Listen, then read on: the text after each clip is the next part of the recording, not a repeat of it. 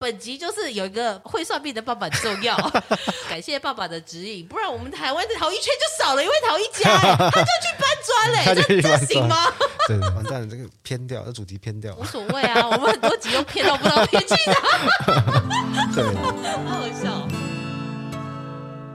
欢迎来到米博士的艺术诊疗间，大家好，我是米博士。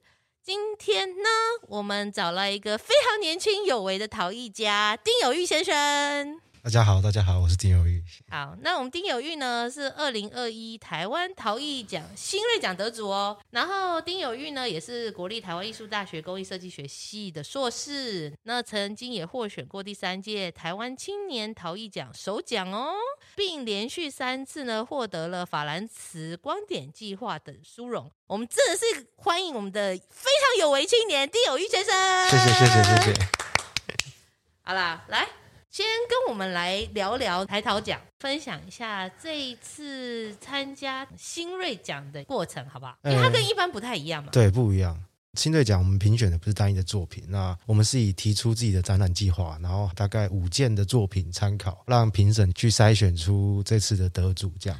所以你的这个创作计划可能是草图吗？对，就是你展览的理念也好，然后你要怎么去规划你的展览。比如说，我想要展二十件，对，对对，然后大概是以什么主题，然后风格可能是这样，然后参考这五件作品。对，没错，这五件作品其实是参考居多。OK，所以是要你做新的作品对，对，对，这次跟陶小长展的话是那五件参考作品。之后，陶博馆会再安排一个个展。哦，所以配合这个特展会有这个参考的五件作品，对对对，然后你另外会有再一个个展，个展，那就是把我们当时讨论到的东西跟评审他们希望我们去调整或者是改进的东西，都把它。呈现出来，做出来，对对对对对，哦、那还蛮有趣的，嗯，挑战蛮大的，有有有有 有，想说我现在给你个展机会，而且你要让我满意哦，对啊，有点这种感觉，就是我们要去再严谨的看待对评审老师那么的意见，然后把它结合起来。所以评审老师对你作品意见有什么？像评审老师朱老师，他就有我自己的认知太少，我可能就是一直以器物作为一个表述。那就是你一直把你的重点放在器物本身上，对器物本身上。那我自己的关系可能会比较少。你有这么认为吗？嗯，我自己也是有点认为。但是回到我的创作来讲，嗯、其实我是以一个文化去做一个学习。那我透过青铜文化学习，然后再透过这个文化去理解器物它跟人之间的关系，在最后是反思这样的器物在现代来讲又是什么。所以文化对我来讲是一个很重要的途径去做这件事情。为什么会选择这个题材呢？嗯，因为这个题材，我相信不是普通年轻人会有兴趣的。没错，因为其实我从国中开始就是美术班，然后一直在画画，主画水彩，然后到了高中，我又是复兴商工的广设科画插画。哦，所以我一路下来，我都一直在表达我想做的东西，就是我想要说的事情。OK，对，那做到后来会觉得说，其实我发现自己人生历练也没那么够。那如果我一直在 focus 讲自己的东西的时候，我其实讲完我都会尴尬，就觉得我其实挺空的。对，我其实没有经过什么大风大浪，我人生还算是顺顺利利的。啊、对，那我对人生说实在，我也没有太过多的见解也好，对，所以我反而觉得说这样子来讲，我会有点心虚。我希望透过文化，我至少我有个借鉴。我去思考说那个东西，我怎么去观察它，我怎么去诠释它，我至少有一个有一个可以去对话的方式。可是历史文化或文物那么多，你为什么选择一个这么古老的啊？如果就是我们把它当做一个纯粹器物，先不管材质这件事情，青铜器其实那个时期是把器物当做一个很重要的载体，那个社会会这样看待器物，不管是祭天也好，祭祀也好，而且他会。把契约打在上面吗？对，他会把一些要去记录的事情打在上面，他可能要流传家族，他们就会把东西放在上面。那我觉得我们已经没有这样的社会的氛围。但青铜器时期就是有，那我那时候会觉得很有趣，就是哎，它只是一个功能性的东西，它怎么可能可以承载这么多事情？那我就不断研究，不断去了解，才发现哎，这个东西其实很有深度。那我觉得我也借此反思到，哎，那我现在来做的话，假设我要把它当做一种表达的方式，我要怎么去诠释它？那你选择用什么方式去展现它？我目前的创作来讲，还是以功能性叙述我要想要表达的东西。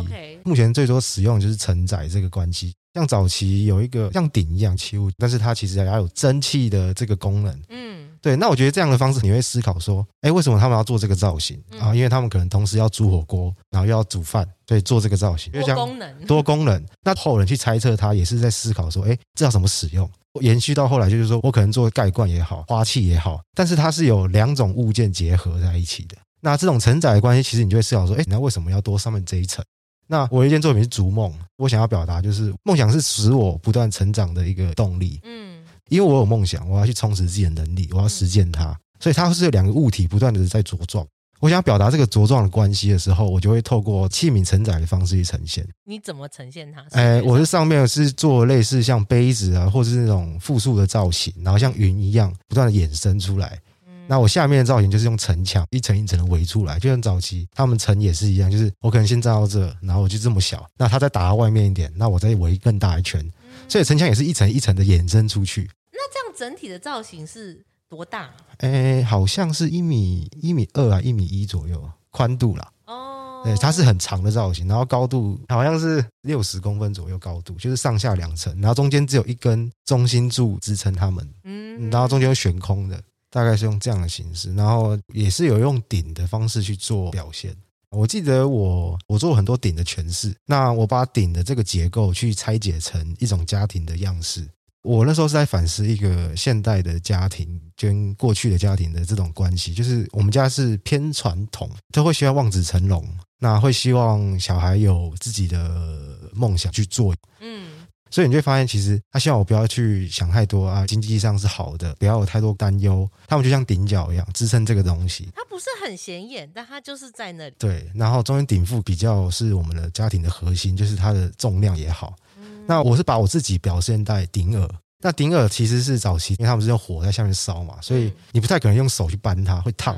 所以顶耳是一个很重要的移动的一个部位。那我故意把它设计成卡榫的造型，就表示说。现在小孩子好像已经没有办法待在家庭给你的舒适圈去做你要做的事情，他必须离开，他必须去学习，他必须去学校住校，或者是说他可能要去外面去碰撞、去成长，你才有办法与这个社会有一个竞争力。那再回到这个家庭，带这个家庭成长。所以我透过卡榫这个结构将顶耳分开，他适时的时候家里面还是必须要舍弃我，要狠得下心让我在外面生活，让我在外面成长。那我成长完的时候，其实我又回到家庭中，然后带在家庭的整个状态，可能到达另外一个境界也好，这是我自己对我家庭的反思啊。就是我知道他们很努力的想要让我好好的，可是你会觉得说，这搞不好反而是这种压力，促使你希望家里更好，所以你反而更应该要去外面闯荡。对，会是这样，会是这样的状态。那还算有责任感啊。有些人不想改啊，我觉得你要给我更多。对啊，我觉得环境差很多，我有时候也羡慕很多有钱人家的小孩子，想说哇。真好，这样就怎么样怎么样？我心想说，以我自己的个性啊，嗯，如果家里面给我这么多，我可能就摆烂了。嗯，对对对对，反而是家里面给好像有点全又不太全，有点小可惜。嗯，但不危害你的生命，你还是可以活得下去的时候，你会觉得说，哎，我可以更好。其实之前有一个日本的艺术家跟我朋友讲，他就说，哦，做艺术的人都很穷啊，因为很有钱就不再做艺术了。没错，没有必要做了嘛，对不对？嗯，你没有什么要讲的。所以你的作品其实有点在反思，说你跟家庭，还有你也从这些传统元素里面去反映到自己的生活。可是评审老师他觉得你跟作品的连结性不够，你认为会是缺乏哪方面？欸，坦白讲，我觉得创作对我来讲像一种语言，每一种表达的方式的情绪都不一样。那我的情绪可能就是比较淡淡的。你不是说透过很激烈的手段想要去表达一个非常张扬的理念？对对对对对，我可能就是像个静物一样，就放在那里。那你可以细心品味它，比较不是用表现情绪的张力来强化自己的作品。啊，对。或许老师的意思就是你太平静了，有你需要添一把火，添一把柴，然后再烧一下。太理性了。每个人看他的方式，那看你要不要调整吧。没错，是这样。所以这次的展览，你规划什么？对，我这次展览其实用记器来做一个记器是什么？记录的记，器物的器。哦，这个展览是什么时候会上映？哦，明年九月。哦，明年的九月，二零二三，二零二三年九月。我们预告了，各位。有点早，没关系。对，就要期待。好就是二零二三的八月，有人听到说，哦，丁有玉就是九月要办展览了，太好，太好。哎，我帮你宣传，我一定会。多哎，我好像压力更大，原本已经很大。一一年多，你可以做出多少东西啊？对啊。所以说记器是吧？对，记器。嗯，然后呢？对，记器其实我会再强调记录性这件事情。OK，用器物来记录这件事情。那记录东西可能是很虚拟的，可能是情感，嗯、可能是现代社会，是那个氛围。那会是用文字吗？诶，文字我会使用，但是不多，它会太绝对。哦。我想要跳脱于文本的形式，就是说我可以让观者跟我都有一种解读。我会提供个途径啊，那这途径可能会有好几个出口，嗯，但都没关系。我觉得至少我们在这个过程中，我们交流，我会觉得用器皿做创作好玩的地方就是这样。而且它使用功能又会跟人有所连接。对，就像有些人喝茶是用碗，有些人用小杯子，他用他的习惯，然后去理解这个东西。我觉得这个空间是蛮美的。尺寸呢？因为我觉得，当你的尺寸做到像桌子这么大的话，我会觉得它的功能性跟我的距离就会比较远。对，这可能就是我的张力的地方。哦，对我，我觉得我需要它大，它我需要人有一种敬畏的感觉。OK，我就会放大，尽力的放大。嗯，那我觉得它还是回到一个功能性上的时候，那它的尺寸当然就是要便利。所以你的作品预计大大小小都会有，大大小小都会有。对，那你有预计要展几件吗？哇，这个是一种承诺啊！我想一下。对啊，哎，我们明年九月 就去，大家来数一下。对，就去展览。哎，你有玉 Podcast 上面说他要攒就是三十五件哦，然后就一个一个数有吗？我还是会以大件开始做。哦，对，对我大件做完，然后剩下的很多东西就变成说，我要去如何经营这个空间。空间我会比较在意，宁愿让观者有更好的空间去观赏我的作品，我也不想塞满它。而且我觉得你宁愿多做。对，然后到时候塞，觉得塞不行我就撤掉，而不是说，哎，这个摘抄角落缺一件。对 对对，对，因为我大件没办法赶，所以我其实小件留到最后，就是我觉得不太对劲的，我马上说我都来得及，可以再调整，对，再调整，所以也算是一个蛮聪明的策略了。对，因为坏过太多次。哦，也是，因为你的东西尺寸都还蛮大的。对，所以你都是用什么方式成型？哎，很多哎，拉胚啊、土条啊、压模啊都有。那你觉得最容易失败的地方在哪里？干燥吧，是永远不够干吗？还是什么？台湾天气有时候蛮讨厌，一下雨的时候，你的作品很难干。那作品大件的时候，你很难烘它。而且你大件的话，你的结构、结构还有墙壁都会比较厚，所以大概有到几公分？大概一点五公分。一点五，我还是尽量壁薄一点，但是我里面支撑的结构做扎实一点。那你的结构的逻辑会是什么？我会以钢筋的模式去想。钢筋的模式，绑钢筋的模式，就是你觉得哪一边要把它抓住。它哪边会变形？它的垂直力量在哪里？所以我的结构是下面很扎实，然后越上来我会越轻松，也不要让它自己压自己。有时候结构做太多，你上面多，下面也多，那中间就很承载。所以我自己做结构，我会尽量去去想，就是我可能重量我可以减轻，我越上面越薄，但是我下面要很扎实。嗯、那烧窑的部分呢，容易遇到什么问题？哎，我在学校一直在克服，就是尺寸嘛。那尺寸其实学校的窑是固定的，那我就要去想拼装。像我在陶博办的那个国立加油站，我做了顶就是拼装出来，一百八十几公分高，哦，那一十公分宽，那那个就是很多个组件拼装起来的，很难做到那么大。对，而且因为顶角嘛，那它就必须是有角在支撑。那如果你一起烧，其实很容易变形，甚至是有坍塌的危险。你反而就是做小，然后不要让它变形太多，然后让你的组装起来比较容易。这样。对对对，像我顶角那一根也大概一百多公分大，嗯、对，那就好多个一百多公分加起来就蛮高了。真的，就是拼装就是大的概念。对，拼装起来，拼装就比较不会太多意外。对，那我们聊聊你当初是怎么进入艺术领域的吗？虽然你说你很顺遂啊，哦，我因为从绘画转到陶瓷，这也是一大步。我其实我那时候还记得很清楚，因为我以前很爱画画，画水彩。我有一整套就是奈米的什么画具，就是它很好清洗，然后又买貂毛笔。哦，你好要求哦。对，因为我那时候真的很爱画画，我还写生，我们很常出去写生，嗯、所以画画其实对我来讲，我在高中的时候我还觉得哇，这应该是我这一辈子。哇，你高中就知道这可能我一辈子是当画家。对，我遇到也很好的水彩老师带着我，我们很常相约，然后出去写生。其实我觉得这很舒服。嗯，那我一直以为我会画下去，所以对我的使用的用具一定要买好一点，对对，舒服一点。然后我还记得很感慨，就是我上了工艺系的时候就很少会画画。你为什么会上到工艺系？你应该要就是选什么台艺美术啊、啊北艺啊什么？有有有，我考过没上，哦、没上 OK。因为我那时候出车祸。然后导致我就是尾椎有点受伤，所以我记得那年考试我我好痛苦。你说做不了是不是？做不了，做不了。所以你要站着画吗？对，跟那个位置是抽签的。我最衰，我超到最前面，要蹲在那的。哦天哪！所以我画超快的，然后别人就说：“哎，独立招生，是不是？”对，独立招生，北艺我也考，然后去北艺，然后画他给的题目。对对对，台艺也考。哦，对，但是台艺我是有备取啊，但是没有上。没上，对，大家太夯了，太夯了，太没有让备取的。但我想说，好吧，我就决定要重考，因为后来可以考到就是南印，我觉得还可以再试试看。嗯，对，然后我就不断的在练习，在练习。对，然后后来想说，哎，不然试试看立体的好了。对，然后我就想说，哎，那工艺系好像蛮有趣的，就来了工艺系。你是万念俱灰，想说算了，我不画了。我想说应该用得上，因为，因为我的意思说，你也可以再考一年呐、啊。虽然绘画比较难、哦，我觉得我觉得这是台湾的绘画教育，哼，让人家很容易消磨你的热情。因为其实早期考试一样，很多补习班呢、啊，就是哎，你要考台艺，你可以去这个补习班。是是。他就照着。哦，你说那个风格，他猜题什么的。这个老师评审是谁？他们喜欢怎样的？他喜欢有空间感的，他喜欢明亮对比的。哎呦，这么厉害！对你这样，你不是想要考北艺跟台艺，你要去两个画室哦？啊，他那个画室很厉害，两个都可以。哦哦，OK OK OK，全包全包，所以就变成说你好像一直在做你不太喜欢的绘画的风格。然后所以那时候我想说，好吧，那我我去试试看工艺系，这样才到这个地方。可是你那个时候，你明白你到底进入了一个什么地方？我不知道，我那时候其实就是想要毕业，对我已经累了，我就是想要想要解脱了，我想要快点考试，然后赚钱这样。我那时候大学读书的时候也没想到要要读研究所。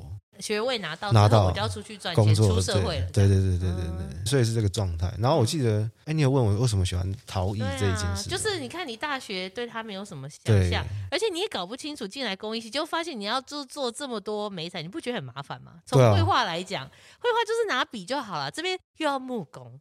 又要皮革，又要什么东东的？我觉得以一个纯绘画的人来讲，你应该会觉得他麻烦。对，没错。哎，可是至少我好奇，所以你是有好奇心的。我好奇心，我每一个材质，我大一的时候我都修过一次，然后真的，对我都有修过一次。然后也有同学也是读到台艺，嗯，所以也算是学姐朋友这样。对，所以我就会觉得哎，比较熟悉感。然后想，那我都玩玩看好，反正工具可以跟他借，嗯对，我就不用怕说一直要买东买西这样。对，然后后来我觉得这也回忆到我自己绘画上吧。绘画其实是它没有一个绝对的对错，你只有好不好看，适不适合，OK，用色好不好，大不大胆，嗯、对。可是没人敢跟你讲你错了什么的，嗯、对。可是陶瓷的工艺就有了。就是你杯子破就是坏了，你会发现说它有一个很明确的方向，材质会告诉你对或错，对，你没有办法找借口。你要做盘子，你要做碗，你不能说裂就变盆栽，功能性它就会告诉你绝对的对错这件事。所以我就觉得哎，蛮有趣。就是我在学陶过程中有点像破任务，我要拉坯，我要先会菊花脸，我要先会定中心。就是你有很明显的一个成长的阶段，对你一个个破罐一个破罐，你发现你蛮有成就感的，而且又爱攀比，要看可能说，哎，他怎么会定中心的？我不行数啊，因为他的标准很明确，很明确，他没有模糊的地方。还有比如说你错过了那个皮革干燥的时间，对，它就是很难修啊。你不是不能修，你刀子够力可以，但是它就是很难用。没错，刚好有一群又蛮喜欢做陶的朋友，像苏策啊，对啊，然后很多他们后来学长姐也各自在艺术发展，但我觉得哎蛮有趣的这一群人，然后大家就开始比来比去这样。良性的竞争，对啊，这样子，然后就开始，哎，你发现你好像蛮会拉胚的，就会有成就感，就是你很努力努力想说这到底是什么破关破关，对，然后结果最后 就有点成就了，这样子，对对对对对。那你后来怎么决定要考研究所？你不是急着要出社会吗？对啊，那时候其实是我爸爸，我爸爸逼我考啊，为什么？他不是在乎我学历，他是觉得我该考啊。哎，为什么？嗯，其实我爸爸算是我一个军师。因为我爸爸，我爸爸他有自己在研究天文占星哦，真的假的？对对对对，好酷哦，超酷的，超酷。我爸一直觉得我适合做就是跟土有关的东西。你属土吗？好像是啊。那我这个 通常爸爸擅长什么，儿子都不擅长什么。对呀，是不是？就不想要碰他，你知道吗？就觉得啊，而且应该是依赖啊，反正你爸爸在。哦，反正这个你会，我为什么要懂？对对对，这种状态。而且我也是考台艺的最后一阶段，我想要没考上太好了，我可以用作了。哦，因为你本来就不想要念书，然后爸爸说：“我觉得你该去。”然后说：“好啦好啦，我就勉强试试看。”呃，压压到最后，我就解脱了，这样压到最后一个，好好笑。有就有，没有就没有。然后考考，哎，我榜首，完蛋！真的假的？哎，也不是榜首啊，第一顺位啦。确实，我爸跟我讲说：“你看你自己想嘛，你做陶你是蛮喜欢的。哎，像我以前会绘画，我虽然我喜欢，嗯，但是我不会自己去制定训练的模式。”他就可能就是你来你就画，就这样一直在做这件事情。但是你也很清楚说，我今天进陶瓷工作室啊，我要解决底部过厚的问题，我要解决太重的问题。然后你会自己想要去自主练习，这个是以前绘画没有这样的状态。所以我后来想想，好像真的，我蛮喜欢陶，但是我没有打算让他赚钱，因为我知道太累。因为学长姐们好厉害的，我就觉得我赢不了他们，他们都没办法很好的。就是很稳的，对，很稳定生活这样。对，我觉得那我还不如就去工作好了。但是你也是有一点，就是一半一半。但是既然准备了，也是要试嘛。啊，所以这也蛮有趣。就是我爸爸算的时候会看这些东西，那他也跟我讲个道理，就是你不管好运还是坏运，你只要不努力，那些都是坏运。哎、欸，你只是坏的更坏，好了一变坏运，就是你应该更努力的做很多事。好运来，你要加把劲。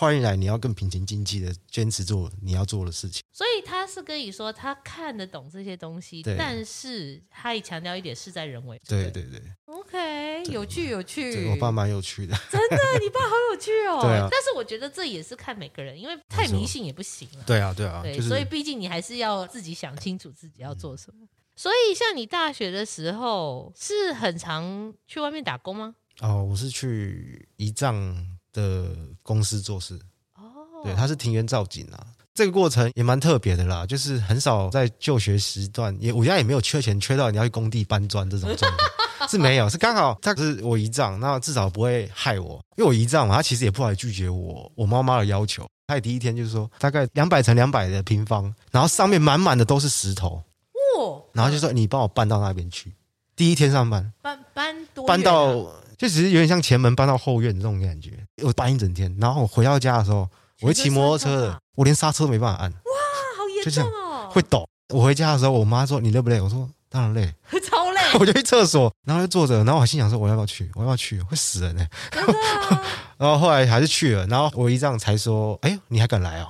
他才认真的去教我一些东西。Oh, okay, 他本来就是要吓你，他也不好意思拒绝我，他希望我知难而退。如果你真的不是有心的话，不要你就不要来，也不要浪费我时间。对对对，然后我们毕竟还是亲戚，你这样你也不会尴尬。对对对，因为他如果说，哎，我觉得这小孩不耐操，不要来了，对对对，这个反而就伤感情，伤感情了。对，我有时候有这样故意有设一些关卡，然后就后来就比较懂美感，就没那么累。嗯，OK OK，好好笑哦，对吧？因为我人生也是蛮亲戚为你知难而退，那像我这样，我没退，我算一度想退。这样子你在那边打工多久了？诶，我其实打工到大三，然后后来真的太爱逃了，我就没去了。你说你做了三年？三年哇！可是第三年断断续续啊，就是就是学校有事，对我就停下来。那年也当厂长这样。你真的是很努力为出社会做准备。我就想要赚钱啊，确实后来也靠过这个东西赚了一些钱，那还不错啊，还不错，还不错。就是我这状态是饿不死，但不一定穿的很好，这样。对，没关系，饿不死就有本钱去就有本钱。对对对对对对对，所以那时候是白天工作，晚上再去上课这样。这样子会不会影响到你的学习啊？会啊，直接讲。可是它有一个好处，就是你只想做你想做的事情，你只想学你想学的事情。像我们工艺系很好玩，有木工、有金工、有皮雕、有纤维，很多。如果你没有筛选机制，你可能什么都做，可能毕业好像什么都会一点，对对对，会有这个状态。可是的话，我可能体力累了，我就觉得我我好像要选择一下，我不能什么都要，哦、我就只选择了陶。那除了陶以外，我都很混。我只想要做陶。白天要去搬砖是吧？对对对对。我说我我只想做陶，不好意思，其他老师我就能闪就闪。做陶也很累，好不好？那白天也在皮，我对我来讲是小事。哦，那它有影响到你的创作吗？有诶、欸，我觉得这个工作带给我最多的就是，我可能比一般人不怕麻烦，跟不怕累。然后还有一个比较特别，是我会有工期的概念。就你在做工，其实每一天都是钱，所以你就会很清楚知道说，这段期间，假设我们这个礼拜要赶完这个工程，那我们大概这两天，我们就必须把什么事情解决。如果没解决，接下来就被 delay 到。这放到我的创作来讲，我也会有这个习惯。嗯，我可能在做这个作品的时候，我就大概会规划我自己的工期。对，那。我还会检讨说，哎，我超时了，我是不是哪些东西错了？所以他没有办法如期进行，那我去调整，那就导致我在做事的时候，其实可以脑袋里面想的比较完整。因为做工也是这样，就是你可能在操作机具，你在切割，嗯，你要很专注的去看待那个东西，嗯，所以我对以前的那些论述的老师，我都很抱歉。为什么？我要么就是睡觉，要么就是在工厂。我是很抱歉，因为我从小真的不爱读书。你说那些被你不是放成重点学习科目的老师，你深感抱歉吗？对对对，只是我体力不好，不堪负荷，高承载了。我就可能适时的这样，哎，我坐最后面好像，睡一下。真的？那你觉得这个东西对于你自己在弄工作室或帮别人，这个经验都完全用得上？所以像有时候身边的朋友要开个店面，然后要敷个水泥墙，要做质感那种，嗯、他们两个敷了一天，那大概三十公分还不到，然后一掉下来。为什么？我把它讲的太简单了，哦，就是买个水泥敷一下就好了。对，你买个水泥，我奇怪，你有预讲说要敷上去，为什么敷不上去？嗯、对对对对，它就掉下来，其实还是有些美嘎，可是我自己就没有意识到。因为对你而言，敷水泥就是要 A B C 就敷上去，对，就上去了。对，你看还有小美感。然后那天我就想说，好，我下去看一下。他们俩看到我眼神就是一种救世主，救世主来了。有玉，你不是说这个很简对对对对对给。我后来想说，好了，我下次会检讨。他说不要好了，你讲简单点，我们还勇敢的去尝试。呃，对，你讲太省点钱，我可能说算了，算了，找师傅好了这样。因为他现在等于说头都洗下去，对，头都洗下去了，他只能拜托我来，或者是真的不行，就是随便弄弄了。对，后来你帮他弄好了吧？弄好，弄好了。对，OK，所以代表你真懂。对，真懂。我真，但没到很厉害，但是懂而已。没关系啊，但是为了省钱，然后可以 DIY，我觉得蛮好的。对啊，对啊。就做陶的时候，我也会像我的模具，有时候要翻模。嗯，那你纯粹的只有石膏，很容易坏。尤其是我又是做大，那我在学校有跟刘正洲老师学过纤维的翻模。嗯，那我后来又做更大，所以我没办法人搬。后来又加了木的结构，就是像木工打脚料。哦 okay、对，我我会更多的利用我会的技能，然后让这件事情更完善。我像我目前在做的那个模具，我是可以用叉车的，直接这样叉，然后抬起来。哦，对对对，就是你会懂更多，所以你更省力。越懂得保护自己，对对对对对对对对。如果你不会的话，你可能就是好几个人来搬那个模具，会有这样，还蛮有趣的。对，那你觉得弄工作室这件事情，因为你最近有在弄自己的工作室吗？哎，我现在是在跟英哥一个老厂合作。那你们是怎么个合作法？嗯，应该说那个老工厂它是手工大量生产，传统型的，它不是灌浆的。嗯，所以它的工作的环境跟需求跟我们做创作很类似，是可以通的，是可以通的，是不会太影响对方的。然后我主要是规划空间，因为我从以前到现在就是一直在学校的那种大工厂，所以我对于一些设备啊，或者是一些地板啊，是不是需要一些排水槽啊，我对于这些东西会比较有概念。然后我也知道说，哎，我做事的时候，我灯要怎么做，我墙面要怎么样。那桌子要定多大等等，所以我就是以技术的方式，让这个空间让它完善起来之后，我们也在合作，之后要做成品牌的方式，就是同时有。你是要帮一个老厂，然后推出一些新品牌、新产品这样吗？是啊，然后就英歌成达，那他本来就有袁山老师，然后他老婆美莲老师，然后就像我跟我女朋友，我们四个人就会有四种风格。那我们其实还在想说，我们要如何去推广个人的东西，让产品牌可以融入。对对对对对对。对那我们是先从空间开始改善。OK，所以这是一个比较闲置的空间吗？还是没有，已经一直在用。那空间算大吗？很大，所以一直都不觉得有问题。对，那可能因为对他们用的也习惯了。是我进去的时候，我蛮干扰到他们，因为我会把我外面的认知放进来，有时候可能要被迫他们改变一些习惯，那有时候会帮助他们更舒服。会有一个阵痛期，对，会有阵，一定有阵痛期，因为以前都是老师傅他们说了算就好。对对对对。那他们老师也也想要改变，那我们也有想法，那就比较磨合。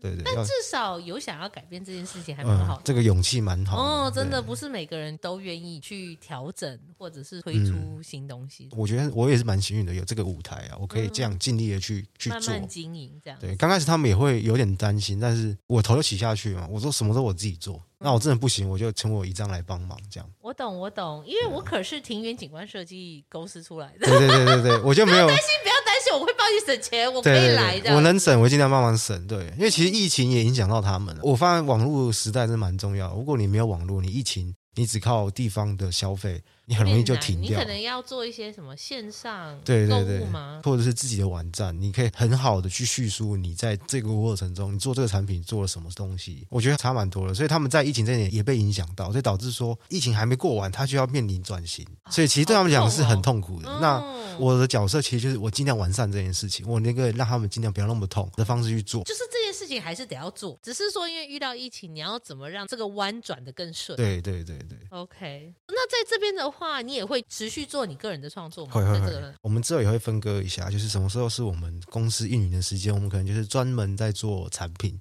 我们来沟通这件事情啊、嗯呃。那因为我们毕竟都有自己有在创作表现，嗯、对，那我们就是把它切开来，会比较完善一点。那像你个人在创作中，你觉得目前遇过最大的瓶颈是什么？最大的瓶颈呢？我觉得是发现你自己不太喜欢自己的作品。很常见，或者作品坏掉，你会觉得蛮蛮、oh, 痛苦的。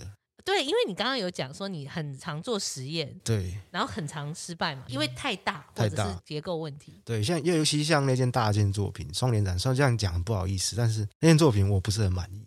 可是因为大尺寸，我没有办法很全盘的预想到它呈现出来的样子。就算我做小模型也好，它等比放大，我有些造型可能到土的状况，我还是有修改。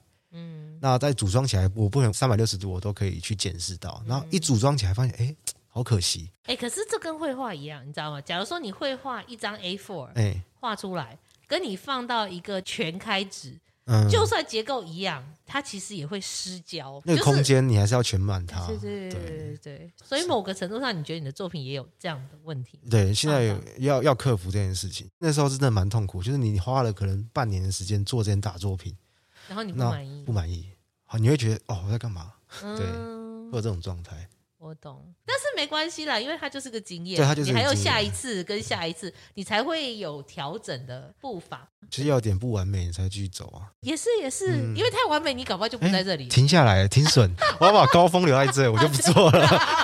真的真的，哎、欸，明年九月。对 OK，那以陶瓷创作来讲，你其实参加过蛮多比赛、展览跟国际交流嘛？嗯、有没有什么特别的经验可以跟我们分享？嗯、呃，我觉得比较特别是在那时候亚洲青年交流在金海那边。哦，OK，那个是真的，金海美术馆那时候做的交流。那因为那那时候所有参选的同学都是有在交流展展演，然后各校的老师或是负责的国家的老师来挑选一些人。那我们这次是第一届。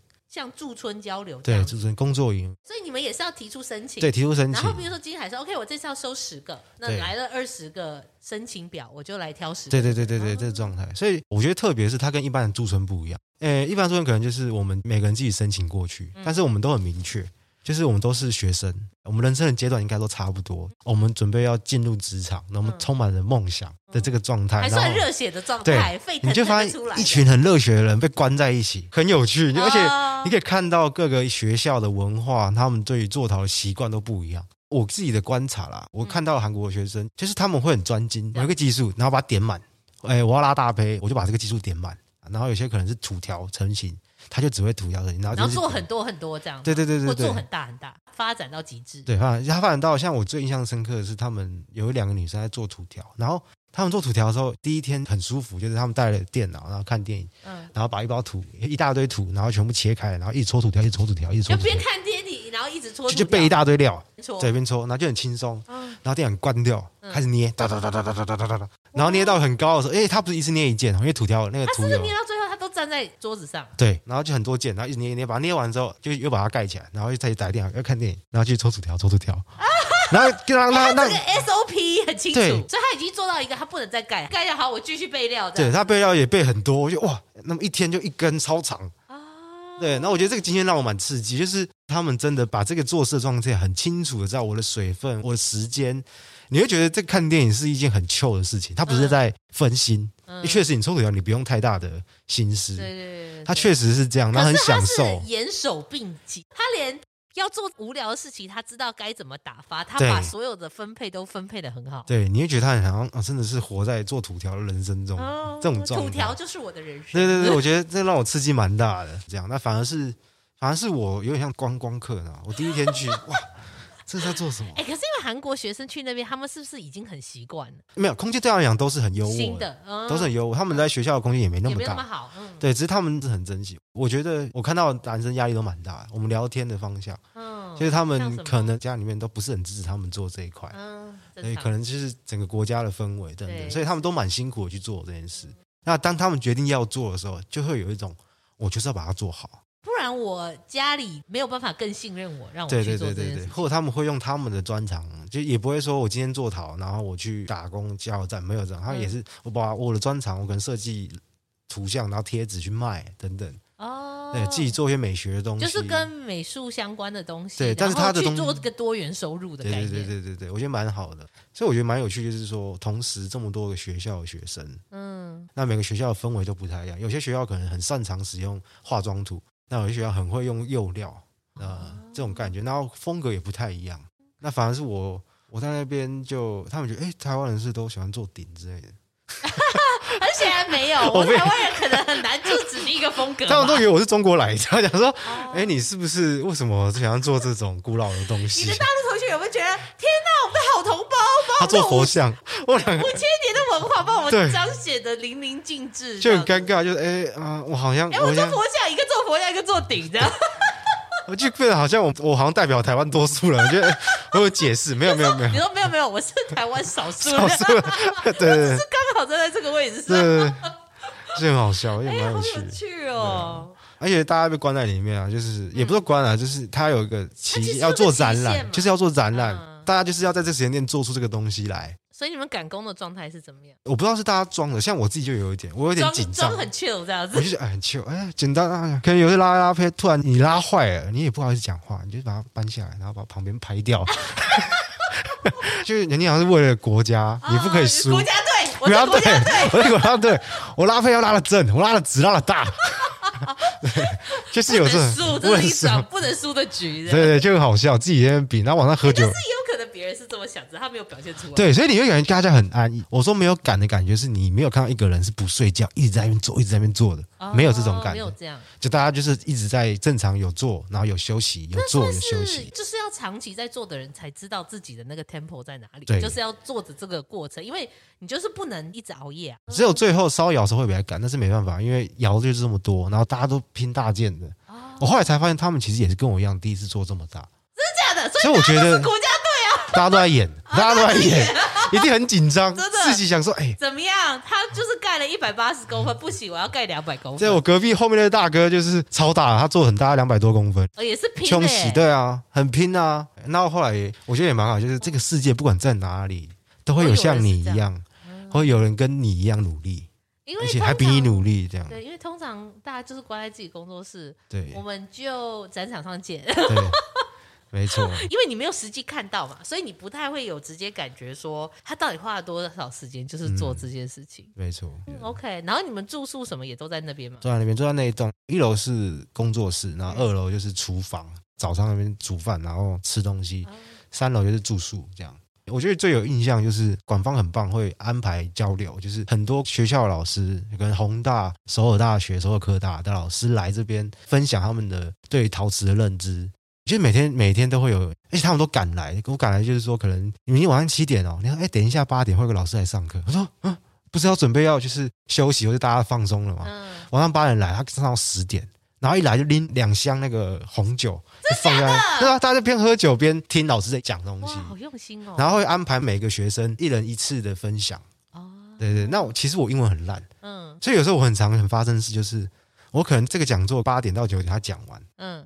然后我其实一直在想说要讲什么，那我可能讲到十点之后，我突然会觉得哦，原来是这个意思，他就哦，原来是这个意思，然后就自己在那开心说哦，听懂，我听懂，我听懂老师想要表达的东西是什么了，这样就自己有点 delay，delay 继续，就是很累个，人家就是已经讲完了，说哦，我终于融会贯通。哎，他们那边有技术人员也很贴心，他们会用翻译帮我。那讲韩文翻译过来的时候，翻译机没那么好，所以你还看不太懂。OK，至少他有想办法要解决语言。对对对对对，是还蛮贴心。那是我自己不努力啊，不会听英文。嗯，就是每个人状态不一样。对啊。那所以他这样子安排了有三四个老师吗？还是好几个？嗯，我算一下啊，他们除了学校之外，还有附近的陶艺家也会来示范他们做的产品是什么。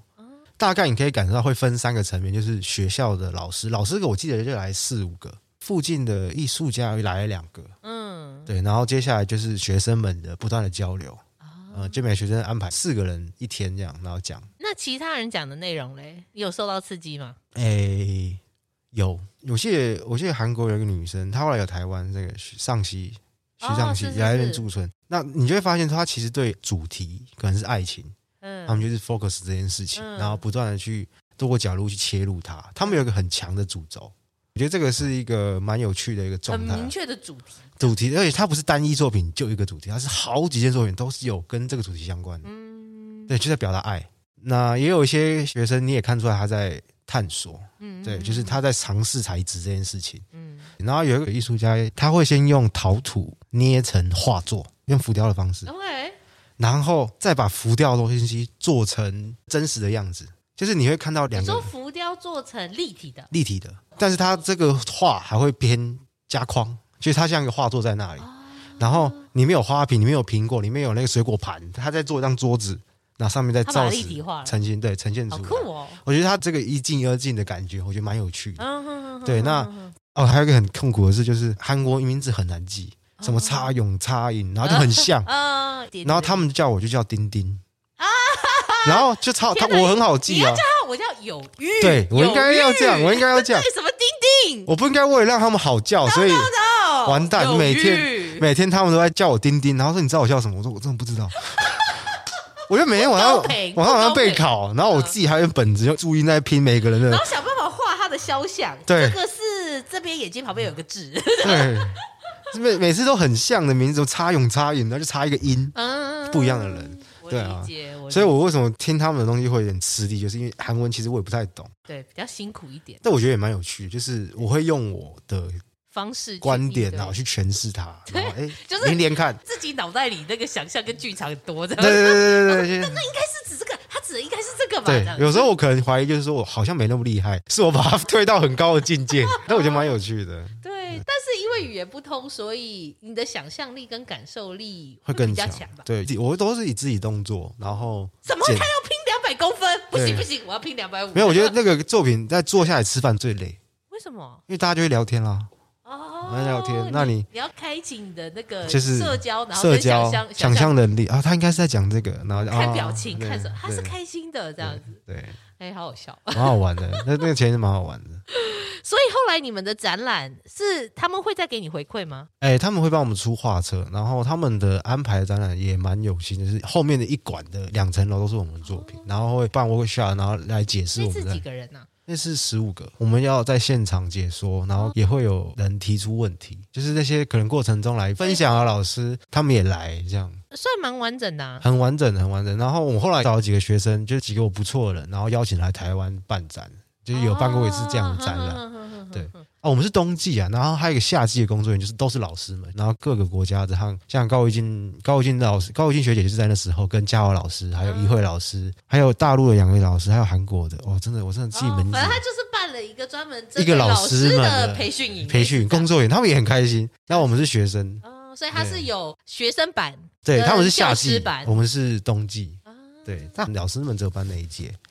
是怎样？他可能就觉得说，他也是想要培训种子为主，对，可能还是以学生为主，比较需要这样的环境。对对对，因为老师们其实都有自己的空间，然后也知道自己要擅长的东西。嗯，也是，因为像他的特殊点就在于说，他是针对学生，然后我给予你很多资源，然后我给你展览空间，我帮你出画册。做一个交流评判等等之类的这样子，没错，这个这个蛮完整的。OK，所以算是蛮好的经验。他在你创作上的刺激是开拓眼界吗？开拓眼界。你在技术上也有帮助？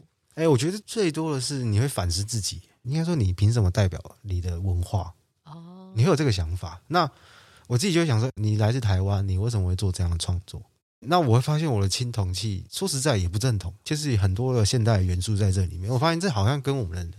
海岛的文化有点关系，也蛮像的啊。对啊，就是不断的交流，穿来穿去的。所以我在我的青铜器上看到了很多不属于那个东西的，但是你也看到一些影子。我觉得这个好像也某种程度可以代表我们的教育环境，我们的资讯的接收就是这个状态。嗯，对。所以我觉得，哎，出国去走一走，然后你会发现自己的文化到底是什么。嗯，就是你会反而反思自己的角色，对，你跟他们在这个国家，在这个位置上，对他们，我知道他们被美国的艺术影响很深，韩国的，所以他们对于色彩，对于一些思想上，哇，就很强烈。所以，比如说你刚刚讲的那个韩国艺术家都在讲爱情，他们可能就比较美式派。对对对对对，没错，他们那个蛮明显的。OK，嗯，你目前一个人的创作规划，你未来打算？怎么经营？嗯，我自己的创作来讲的话，我还是不断会做，但是我希望它保持一个状态吧。就是怎么讲？那天我们那时候在新锐奖评选的时候，张轩老师讲一句话，让我想了好久。就是我们像我们这个这个年纪的人出去，一定会去思考，就是说，哎，市场喜不喜欢？嗯啊，呃，那个好不好卖？就会想到这种比较商业的问题。因为我没钱呢。对啊，这很确实。但是张老师他就提了一件事，就是说你要记得是先有艺术家。才会有后面的艺廊，才会有后面的这些博物馆的存在。嗯，对，是先有艺术家，才有这些东西的。那当然不是说艺术家多伟大，而是而是我要有这个勇气去，不要随着市场走，而是你真的去思考说这个市场需要的是什么。嗯，你做出这个东西需要的东西。那我们唯一不足就是经验。艺廊他们看多少个艺术品，他们对于艺术的评断一定比我们还要专业。嗯，甚至比我们还有经验。所以我觉得，就变成说，回到我自己创作来讲，我们自己。也要学习的去欣赏东西，也要去思考。我们要看的东西不是只有自己，我们可能要看整个环境，就是哎，他们艺术创作是怎么样，然后再同时再反过来思考自己创作到底还可以加强什么。我觉得是有这个观念，而不是说好不好卖。所以就去回过头来，就是说我还是会坚持我的创作。那我想要保留这个状态，保留这个状态的前提就是说我不能先被饿死。就是说，那么为什么我会进入成大？原因就是这样，我产品就是产品。我在做这些销售行为的时候，是是这个身份，但是我回到我的创作的时候，我不想因为我要它变好卖，所以我改变它，而应该是我想要表达的东西有没有做到。就是说，这个平衡的概念，我觉得是很重要。不论是说艺术家，我们追求所谓作品艺术性，那他才会有很多更新的可能嘛。嗯，你才有可能有。后续讲的，比如说展览机会啊、策展人啊这些，嗯，但同时你也必须要考量，当你没有被挑选到的时候，就是它是一个来来回回的状态，对，它不能是一个极端。如果你很极端的一直追求艺术性，嗯，你也很困难，对。然后，可是如果你太呃随波逐流于市场的时候，你就会发现，哎。好像你在哪里？对，你的艺术性去哪？你好像不特别嘞。嗯、你的观点在哪里？而且这个艺术性或观点，它是必须要保持在一个状态，它才是你会认真在思考。嗯，我到底要展现什么？嗯、它是一个钟摆，你知道吗？嗯、在你学校的时候，你可以摆到极左，极对，然后出社会可能要摆到极右之类的。每个人的角度切入的也都不一样，所以这会是一个千古难题啊。嗯，这是好险，好险！我以前学过工地，我做不下去啊！我去，我去做木工。我去搬砖。我休息一下，对，赚点钱，然后回来继续做。我觉得就是放松一点，对，去放松。对，那还有，如果有新的，像学弟妹好了，他说丁有玉学长，我也想要像你这样，哎，就是我想要走艺术创作这一块，你会给他什么建议？哦，我觉得要尊重职业这件事情。职业什么？就是我很喜欢一个比喻，NBA 的选手他们去比赛的时候，一定不是因为今天要比赛，所以今天去练球。而是他为了这场比赛练了一辈子的球，所以我们今天做创作也是一样。嗯，我们不会因为今天要去做这个创作，所以我才去碰头。平时就要去解决很多问题。如果你要把它当做一个职业，你是个职业选手，你要习惯这个模式，就是你今天除了研发之外，你要反思，甚至你还要检讨，你要克服，你要改进，你要很多东西要去做。不是说你今天只做一件旷世巨作，然后就结束你的人生。对，你不用追求这件事情，而是你要平静的去进行的每一个步骤。那我自己也在努力做这件事情，就是我做陶，那我可能还要去克服很多问题。嗯，对，我觉得这个概念你要先有，你不能说我们是艺术家，我们是自由业，我们想干就干。他的自由只是在于他没有打卡这件事情，但他其实累啊、辛苦啊。当你工作上升的时候，你是极度不自由的。对，是一样的。对啊，因为比如说办一个展览或办个展的时候，就要长时间在工作室做，因为你为了这个展览，你要把所有时间都集中在这里。我就常常笑我跟我朋友讲，我说，哎，我觉得我好像在坐牢，哦 就是你不能跑。对啊，这件事情就是要一直做，做不完，对做不完，真的做不完，就在跟时间赛跑。Yeah. 对，所以我觉得职业这件事情蛮重要。你真的你要对他有一个，他是一个职业的心态。对，那你的个人工作的模式会是怎么样？我自己会尽量让自己就是一到五都是固定时间到工作室。所以大概你都会几点到？因为塞车什么，可能九点就会到。嗯，但是我可能会做到晚上七八点，我再走。对，那我其实也是训练的。嗯，呃，我有个学长，他跟我们讲概念，就是你不要把工作室当做是什么艺术治疗室，你来你就是有目的的，你今天就是要练图也好，工作，对，你就是工作，你今天不是来这边感受天地人气，你就觉得你好棒棒。其实你可以躺在床上感受一下天地人气，你不用出来啊，你不用出来工作室。对，我其实我不要影响到很多，就变成说我其实我一进工作室，我可能走到工作室的路上，我就已经知道。我今天要做什么？然后一到工作室，我可能脱了外套，休息一下，喝个咖啡，就马上开始做。嗯，对，我不需要一个太多的前置的步骤。我觉得要让自己有这样的一个状态，才走得久。应该量生产的量能才能出来。对，或者是回到生存这件事，就是你要有，你可以稳定的去做创作的时候，你才有多少时间去赚钱。这个东西不影响的状态，不影响的状态下，你不能说你要做个创作，你可能还要先去旅游一段时间，你可能要去寻找自我。对，我要去找灵感，我要去干嘛，你才可以做创作。那真的就是当兴趣。对，我就如果你把它定位成兴趣，这样是没有问题，这样没问题的，这样没问题。但是如果你想要透过它作为一个职业的话，嗯、那你就要拿出职业的态度。嗯，那可是你知道，艺术家他比较特殊的点是，我就是东西没有卖好，我展览我就觉得我做的不好，我心情很差。嗯，我进了工作室，我甚至可能不想做。你也会有这样的状态吗？我就觉得陶瓷产业反而好一点的原因，就是我们还有功能性的东西可以做。你说你就会去换一个品相去做，对，换个品相去做。我们不是说只有做创作嘛，嗯，对。那我相信，我如果只做创作，我应该蛮早就饿坏。对，其实以前学校也是啊，我们在工作室，我们平常校庆，我们快点摆市集，嗯，对，就是你还是可以做一些实用器物去养活自己。所以你会觉得说，虽然就是他可能不如意，但是我进工作室我还是做，但是我可能要去换个品相去做，可能我就可以做使用陶，或者我去做一些别的事情，嗯，然后让这个情绪淡掉，淡掉，但是同时我还是在生产，所以这样对你是有用的。对，我是觉得是蛮有用。我休息的方式可能就是换个东西做，像我现在目前在成达那边就是做事，然后做工程一起进行。然后我自己会错开这个心。你说做一做，然后跑去敷个水泥墙吗？之类的，就是哎，我可能这个礼拜五天，我可能这两天要要后面要做工程，那我就会切换这个状态。对。不过我是觉得，当你出社会，比如说弄工作室，有很多现实层面要压着你跑的时候，可能情绪的低落的时间就比较没有。是蛮痛苦的。如果我真的回过头来想那段时间，是我连现在有时候也会害怕，就是会怕，就是说。怎么办？我未来可不可以做到我想要的那样子？嗯，还是会怕啊。可是因为怕，所以你才要更努力。对，像我们在做工程也是一样。嗯，你要永远害怕你的工具。对，你知道你钉枪会伤到你，它会伤到你的。你不能把它当做什么纸刀这样来玩。你可能就这样手指头橡皮擦丢一丢。对对对对，所以你永远害怕。所以通常都是老塞出事，原因就是因为你不怕了，你要永远都害怕。所以我觉得这个状态就跟我们现在一样。而且你要学会怕是好事，对，你不要把那个怕当成一种负面的认知，嗯，而是随时提醒自己说你不能放松，因为你放松就不会得到你想要的，作为一种动力啦，还是要克服它，就是再怕还是要去、嗯、去去试着做。我理解。还有什么心得吗？这次得奖的，这次得奖的，我是觉得。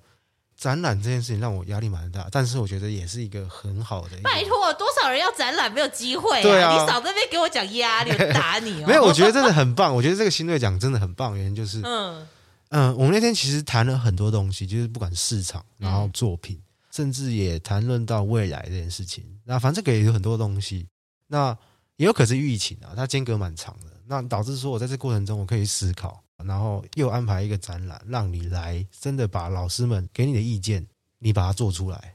嗯，对，我觉得这个来往，以这个新锐这个名词来讲，我觉得很有意义。就是说我真的被帮助到了，真的思考的东西，跟我意识到的东西。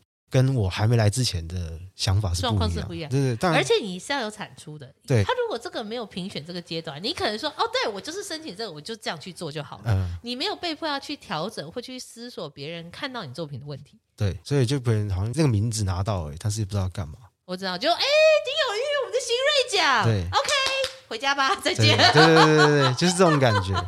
所以我觉得这个很有交流的过程，而且是很实际的展出，很实际的、啊。嗯、所以我觉得这个压力是我想要做到老师们说的那个状态，压、哦、力是在这一块，对自己的要求了。对对对对，因为说真的，你这个展览办好办坏，它就是一个篇章就过去了。对啊，但是如果你做得好，改编的好，反而对他又有热情，又可以走更久。对，但是是作为一个多元收入的一部分，这样子、嗯、可以持续做你喜欢，那它也会影响到你的产品啊，然后各种。没错。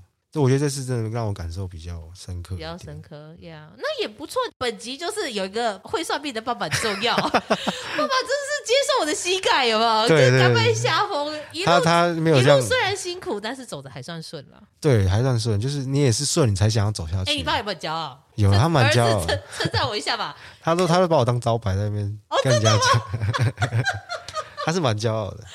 不错啊，对啊，我觉得就这也是蛮好的地方，就是有时候你可以更平心静气的去面对一切。你像我爸有时候跟我说，嗯，哎，你可能明年状况会比较不好，那你可能知道哦，有些状况发生，你就说哦，好吧，就撑一下就过了。对，我心里有个底啦，对，你就把它扛过就对了。对，或者是说，我就稍微再低调一点，不要就是太张扬，不要再去投资一个新东西，或者是开拓一些有可能遇到很多困难的东西，这样。完蛋了，这个偏掉，这主题偏掉。无所谓啊，我们很多集都偏到不知道偏去哪。对了，好好笑，感谢爸爸的指引，不然我们台湾的陶艺圈就少了一位陶艺家，他就去搬砖嘞，这这行吗？对。没错，一定要播给爸爸听，好不好？对，还有我姨丈啊，我姨丈也是需要。哦，对你姨丈也是需要。应该是我我人生第一次在我长辈面前聊天聊天聊到流眼泪，也是我姨丈。哦，真的吗？真的。你姨丈其实是有智慧的人，是不是？他都设路障给你。他是一个很有社会经历的人。你说起起伏伏很多，对，所以他其实对人生蛮透彻。因为我不是说我大学毕业本来想要去做工地嘛，嗯，因为他一直把我当做继承的人。哦，他想要退休了，他想要把他的资源、他的工程、他的设备都留全部放到你这边。对，他说：“我退下来，我当师傅，你当老板。”这种状态，哇，哎，很很大气耶。对，他很想，他想要这样做。然后，其实我当时考上研究所的时候，他有点难过。可是你那时候就是爸爸跟遗照之间啊，你知道吗？对对，有点这种感觉。嗯。而且我在顾客面前其实蛮讨喜，大家都觉得蛮有长辈。我几个顾客都蛮喜欢我们，甚至我后来做的时候，也是有顾客收我的作品。所以他就很蛮看重我的，然后那时候大三的时候，我真的不行的时候，他等我，他等我一年的，哇！他以为我要毕业。了，结果？我去跟他说我考上，他疯掉，哦、哇塞，我要再等四年嘛？就是他那时候其实我就是我不好意思去找他，我懂你的意思，因为你知道他在你身上放的情放的东西，对，嗯、然后他让我流眼泪是有一次，就是家里面发生蛮多事，我爷爷生病啊，嗯、大家的情绪比较压抑，嗯、导致就是。呃，就是有点情绪不稳定，嗯，然后那时候我过年回去，我就跟他说啊，我觉得做艺术好累，因为很多事情不是有形的，嗯，很多事情就是工期是就像你在发想，你在画草图，你在制作，你在练土，你看不到东西的，嗯，人家是备料，你，你也不知道结果会是，对，你没办法拍照说，哎，我在做这个东西啊，哎，没办法，因为都是土。我知道，就是艺术家躺在沙发上说我在工作，对，有种那种感觉，家里面也不好解释，然后你也没心思解释，反正一直被误会了，然后反正有点言论，然后那时候我就跟我姨丈说，哦，我不想做了。我想要回去跟你做工地，我要休学这样。嗯，嗯，结果他第一句话说：“你开玩笑吗？卖脑啦！你做的这么好，我都放手了，你干嘛还跟我来？你快点坚持下去，我相信你。”这样。他说：“结果他站到爸爸那边去了。”对，他反而是支持我坚持下去的那个人。一开始是，那你真的没有道理不坚持哎。一开始真的是他就是最讨厌，人家说：“哦，你做这干嘛？你做土对不对？又赚不了什么钱。你看我做个工程，一个礼拜就好几万。”嗯，他是这种讲法。对，然后后来反而是他叫我坚持。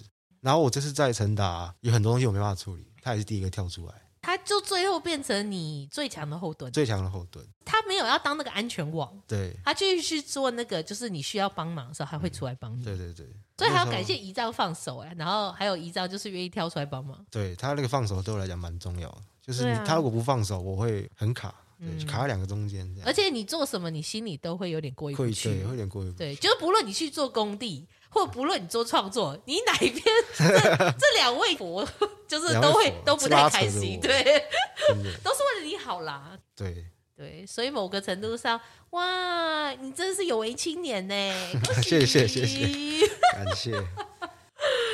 好啊，那我们今天非常感谢丁有玉跟我们的分享。好哦，还有顺便提醒大家一下，台涛奖的展览时间呢是四月一号到八月二十八号，已经开展喽，所以记得要把时间就是留给我们，然后来一趟陶博馆看一下我们丁有玉的作品，还有。更多其他精彩的作品。那最后，我们的工作人员跟我反映说，为了我们永久 Podcast 的生存，请大家努力帮我们在留言区留言吧。不论是陶博馆脸书啦、IG 啦、First Story 嘛，都可以，鼓励也可以，指教也可以，我们都接受，好不好？那我只接受五颗，四颗不行。一定要，一定要四个，你回去也要给我点。好，点点起来。我现在还有陈达，他们现在是听收音机嘛，那我们要改成听 podcast 哦。很好，我们需要流量，感谢你，啊、谢谢，我们帮你打广告，对对对，蛮好的。那最后最后最后呢，就是我们的 Podcast 呢，因为太受欢迎了，对我们看得到数据，所以呢，我们内部讨论说，好吧，我们工作人员再努力一点吧，我们要改成每周更新一次。那现在时间是定为每周三晚上七点会上架。那我们艺术诊疗间就下一集见喽，拜拜，谢谢大家。